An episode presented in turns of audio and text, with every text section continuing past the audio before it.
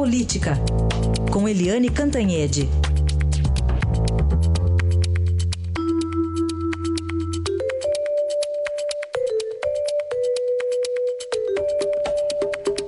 E o primeiro tema de hoje é uma nova bomba, revelações de um operador do PMDB, dando nome, né? Dando nomes, no plural, né, Eliane? Bom dia. Bom dia, pois é, Der Heisen.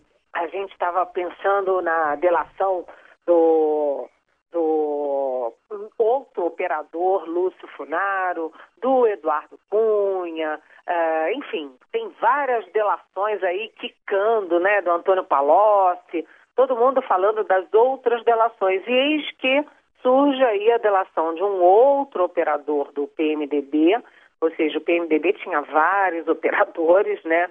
E ele, enfim, uh, tira o foco do PMDB da Câmara, que é o PMDB do presidente Michel Temer, do Eduardo Cunha, é, do Eliseu Padilha, Moreira Franco, Gedel Vieira Lima, e joga no PMDB do Senado, né? E aí atinge o ex-presidente do Senado é, e ex-líder do PMDB lá, que é o Renan Calheiros, o ex-senador, o senador e ex-presidente do Senado Jader Barbalho, é, deputado agora, e o Aníbal Gomes, deputado do PMDB do Ceará.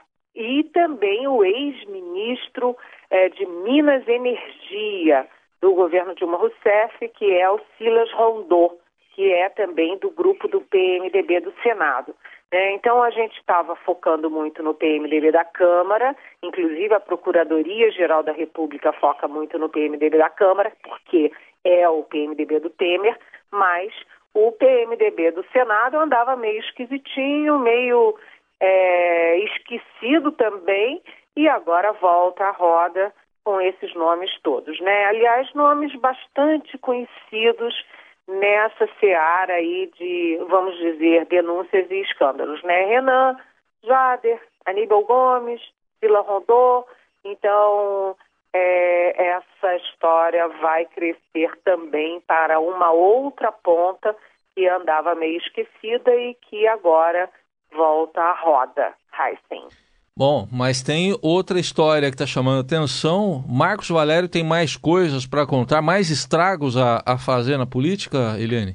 Pois é, o Marcos Valério foi aquele operador, né, aquele que era publicitário, mas na verdade ele não, não agia como publicitário, né? Ele era uma, uma peça importante daquela engrenagem de corrupção em Minas Gerais. Então ele começou com o PSDB e depois ali, ainda embrionariamente tal, depois quando foi para o PT Nacional, já no governo Lula, virou uma máquina poderosa.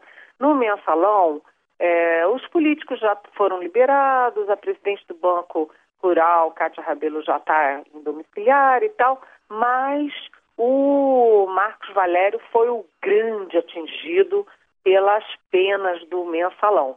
Ele pegou 37 anos e 5 meses pelo mensalão e ele nunca tinha feito é, delação. Aliás, o Marcos Valério é importante é, nesse processo todo de delações do Petrolão, porque aquele pessoal olhava para ele e dizia: Ixi, se eu não fizer delação, se eu não negociar algum benefício, eu vou ficar lá 40 anos igual o Marcos Valério. Então, o Marcos Valério foi assim o estímulo para esse processo de delações, que já sei lá, já deve estar perto de 100 delações, é, e que desvendou esses esquemas todos que a gente vê todo dia.